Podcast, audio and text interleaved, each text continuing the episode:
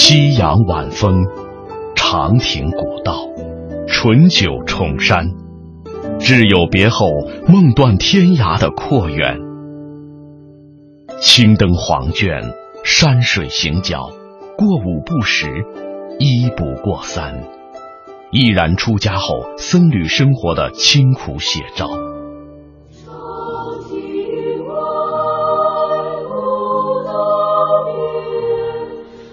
国学唱歌集、音乐小杂志、护生画集、律抄宗要，从李叔同到弘一法师，他的名字让人追念英才辈出的五四，也让人怀想宁静素朴的僧门与广大慈悲的佛心。遍访天津作家沈金梅，杭州学者陈欣。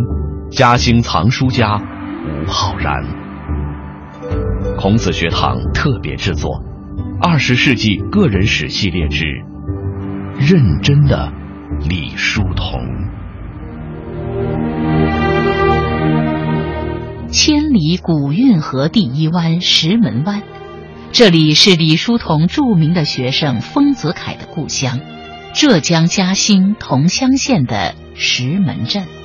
丰子恺的故居圆圆堂就曾经坐落在这里。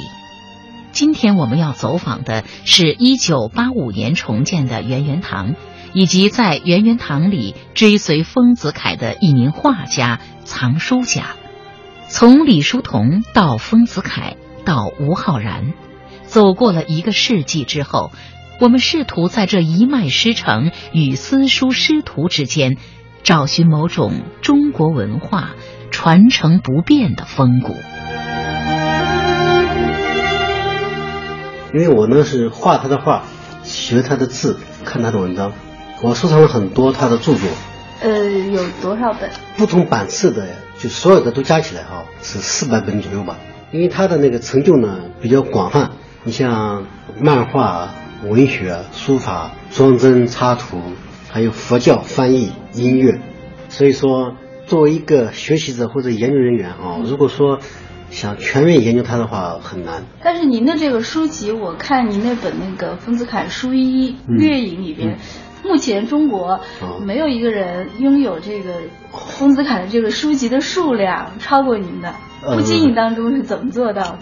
在国内来讲，我的书应该算是比较全面的哈，因为我是收藏民国漫画书为主，特别是前几年，因为来到桐乡以后。收藏了很多跟丰子恺有关的书籍。我呢有一个很大的爱好，就是特别喜欢民国新文学版本，因为那个时期呢，可以说是中国文学的一个，也算是一个高峰，也出了很多名人，对那个时代特别向往。我为什么从呃深圳和东莞那边来到这个桐乡呢？也有一个很大的原因，就是因为我喜欢丰子恺的艺术，也算是一个追随者。你以前在深圳、东莞那边也是从事漫画的？没有，我从事平面设计。还有摄影，比较商业化的那种。哎，因为也干过舞台灯光。啊，是是我们的前辈啊。没有，没有。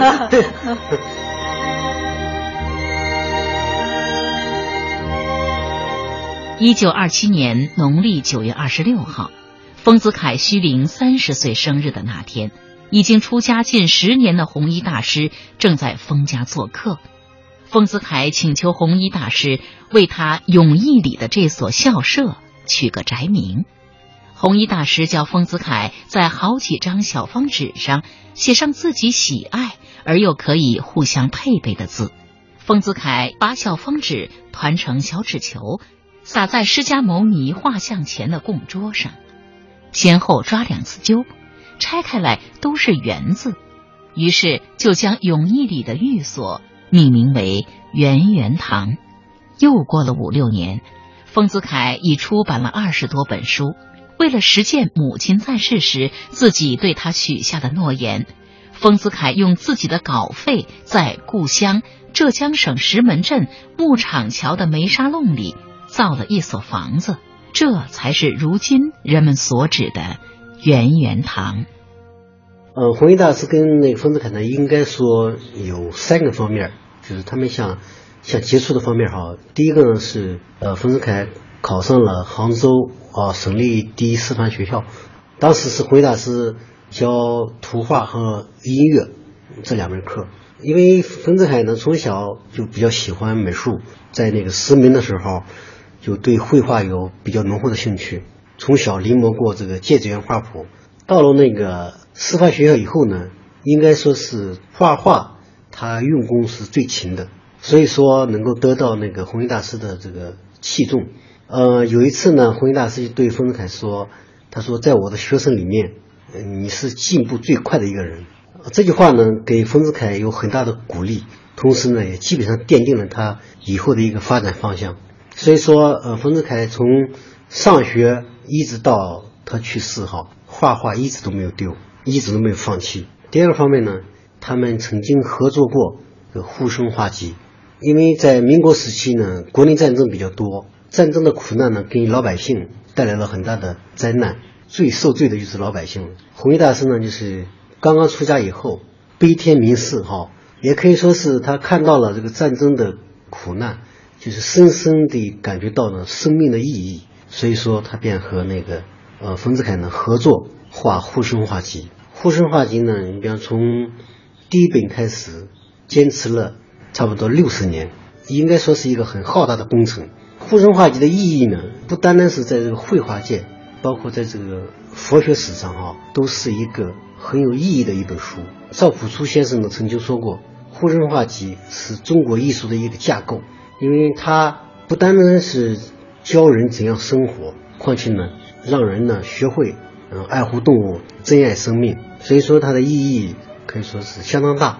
另外还有一个方面呢，就是冯子恺呢，因为受那个弘一大师的影响，就在家做了一个居士，他也翻译过很多跟这个佛学有关的一些书籍。像那个《大乘起心论师》，就是他翻译过的一本书。他也写过弘一法师的一些文章。嗯，应该说这三个方面是他跟弘一法师有关的。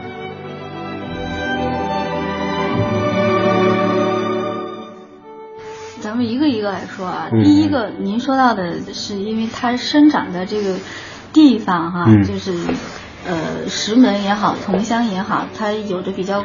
广泛的绘画的乡风，我能用能用这个词说吗？就是您在这也生活了挺多年了哈，您感觉这个地方？因为我刚才在路上遇到这个桐乡，呃，遇到这个石门镇的一位老先生的时候，他说这地方还出过农民画家，呃，这边的这个画画的这个风气这么多年来。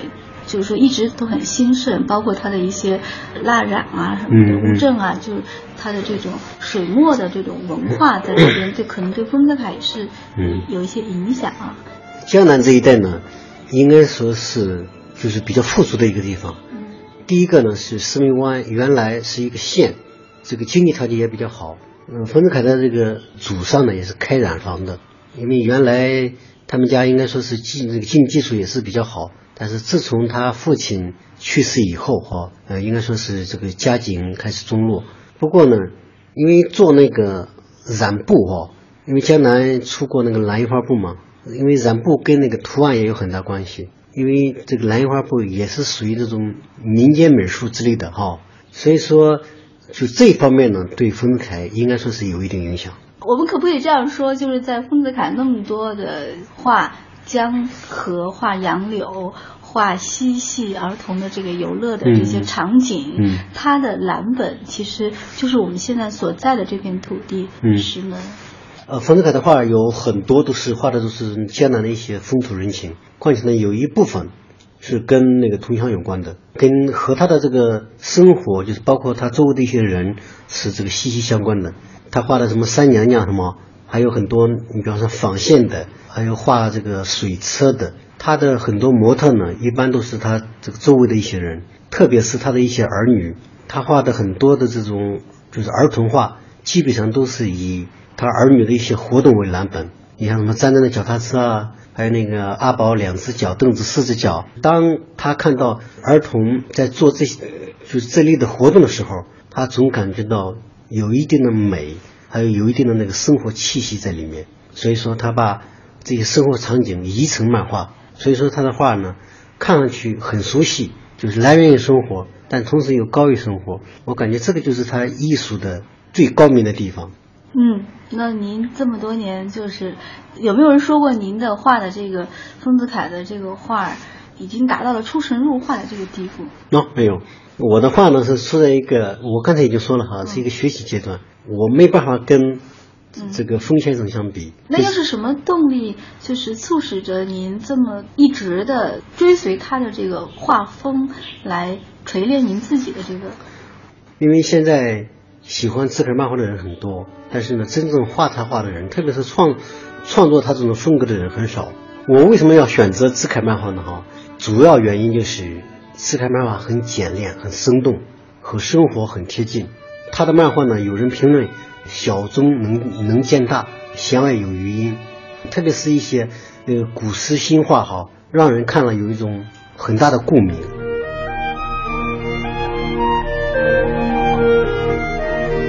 作为丰子恺纪念馆的馆长，画家藏书家吴浩然有着令人羡慕的丰富阅历。出生于山东，从小学习书法，十二岁开始学习绘画。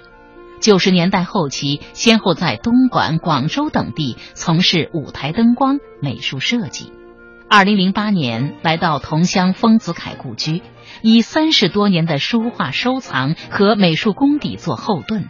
做一个丰子恺绘画艺术真正的追随者与传承者，听他讲述自己的收藏人生，实在是很有意思的一件事。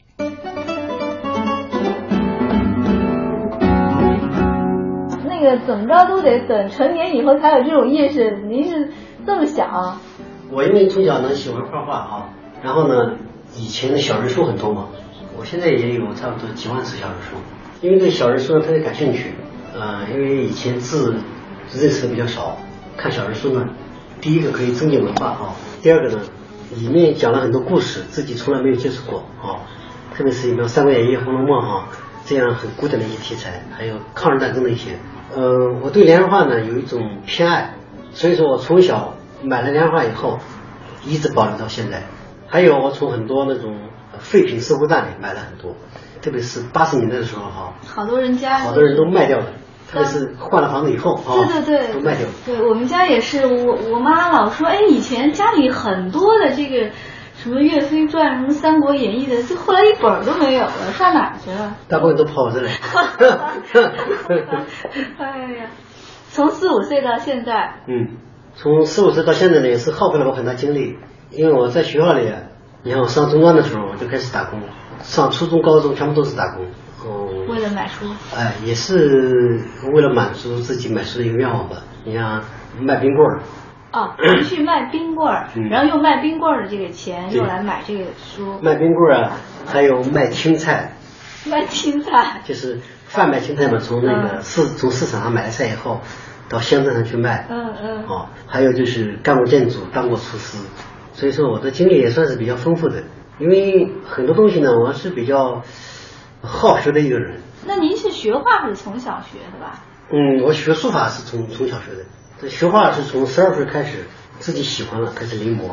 后来就是上了那个美那个美术班，考考到山东省戏曲学校，学的是舞台美术专业，画那种画布，嗯，画布景，还有做一些装置。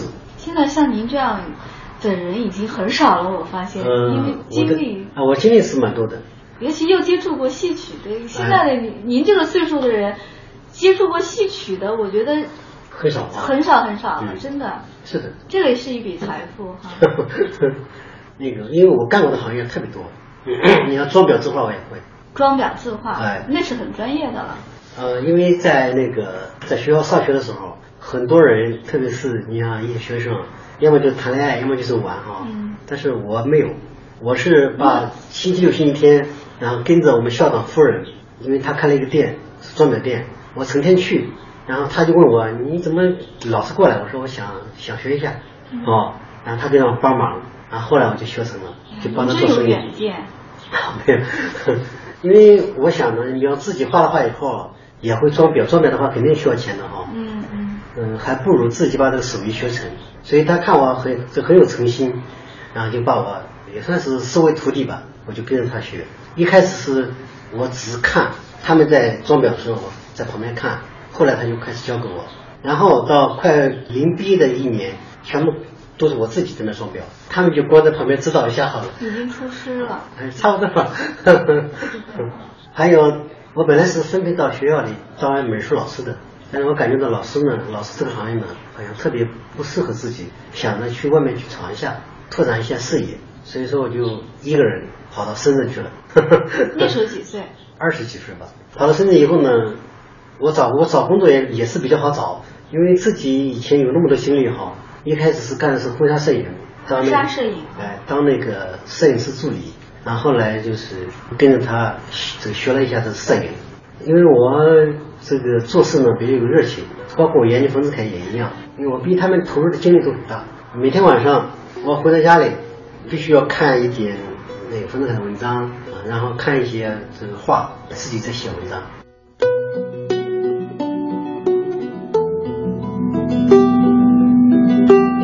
那我们现在说第二个问题啊，就是《顾生话题》，您刚才谈到了他们两个人的这个既是合作也是情缘哈。我了解到的、看到的资料不知道是不是准确，就是李叔同在世的时候，《护生画集》是只出版了第一集，剩下的这个五卷是后来丰子恺先生继承了他的这些他们之前当初的约定，一直应该说是出版到第二期的时候，第二期已经出版了。这个呢是就是这《护生画集》第一集，这我们呢一般都是叫《护生画集》初级。初级的时候呢，呃，我现在写的时间是一九二九年二月出版哈，但是呢，因为现在我们对这个出版时间有疑义，因为我收藏了一有一本书，是一九二八年二月出版，但是有很多这个学者呢说印错了，这个呢还有待于我们就是进一步考证。这个第二集的封面呢，也是这个弘一大师题写的，哎。所以说，续护生化集，哎，叫续护生化集，也可以说是护生化集第二集。应该说是他出版完这个第二期以后哈，然后弘一大师好像身体就不好了。然后这个是第三集，第三集出版以前呢，弘一大师已经去世了。已经去世了以后呢，但是因为丰子恺就当年跟弘一大师写过一封信，在信里面写了那么一句话，就是世寿所许定当尊珠，嗯，啊。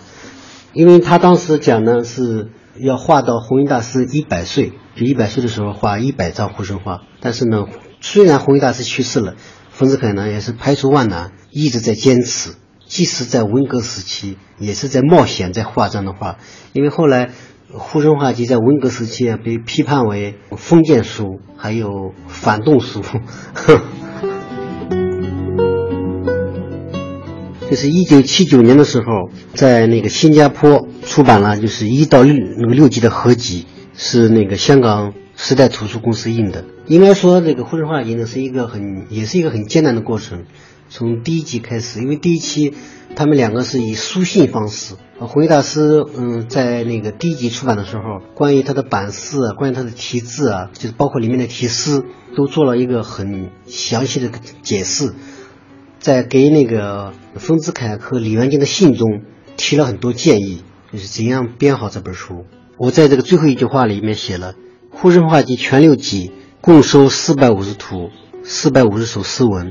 你看，从第一集出版至今，你看之后台湾、深圳、北京、福建等地啊，都出版过合集和选集。世界各地佛教团体翻译者不计其数。即使现在哈，《沪生画集》在嗯，什么马来西亚、新加坡好，还在广泛运行。其实丰子恺的漫画，嗯，应该说是直接脱胎于中国这种芥子园画谱。他的很多画都跟中国古典画谱芥子园有关。因为我现在也在临摹芥子园画谱。他这个受影响最大的应该说是日本的这个猪九猫二。嗯。猪九猫二呢，因为它的题材呢是以这个美女跟那个这个生活场景有关。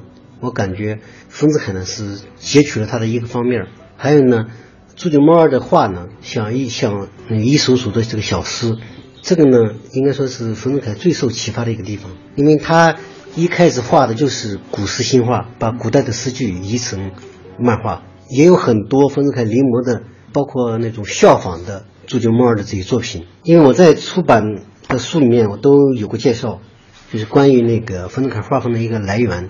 嗯，因为他的画呢，在以前没有人画过，包括现在也很少有人画，可以说是前无古人。如果说要学好自楷漫画呢，应该说要学会三点，就是第一点，要学会这种西洋绘画的那个基础，绘画素描，绘画这个速写，就是人物造型要会。况且呢，要好好临摹一下这个芥子园画谱，因为有很多，比方画石头、画鸟哈。画树应该怎么画？画山水，这个是第一点。第二点呢，因冯子恺有很深厚的这个文学修养，他的那个题字啊、题诗哈，有的是来自那种古典诗句，有的是自己作诗的。吴浩然每天从桐乡城里来到石门镇上班，在过去的几年中，他通过自己的学识和勤奋。以一年出版五本书的速度，让越来越多的人走进丰子恺，走进近代中国美妙、清新、意蕴悠长的乡土美术和漫画艺术。作为丰子恺漫画的学习者和传承者，这片美丽的江南水土，圆圆堂门前的古运河，都在见证他在书画和文化事业上的认真执着。与日臻进步。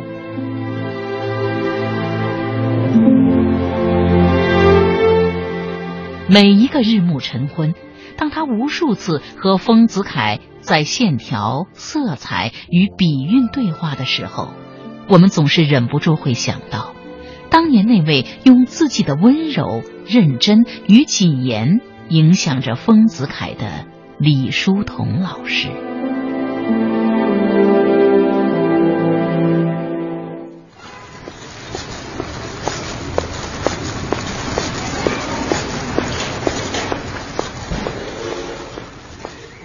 对自己呢也有一个很好的一个规划，我也请教了很多画家。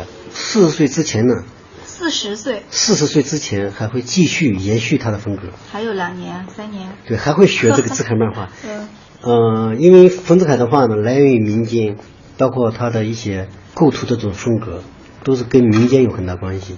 所以说，我也想走另外一条路，就是以冯子恺漫画为基础，多借鉴一点中国的剪纸。中国的皮影这一类的艺术，把剪纸、皮影，包括一些民间绘画的一些东西，还有中国新文人画的一些一些素材，都掺到那个字楷漫画里面，看能否以后形成自己的风格。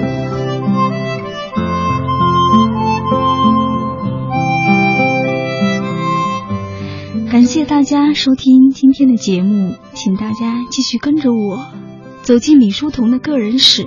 走进二十世纪那一段不为人知的岁月。好了，今天的节目就是这样，我们再会。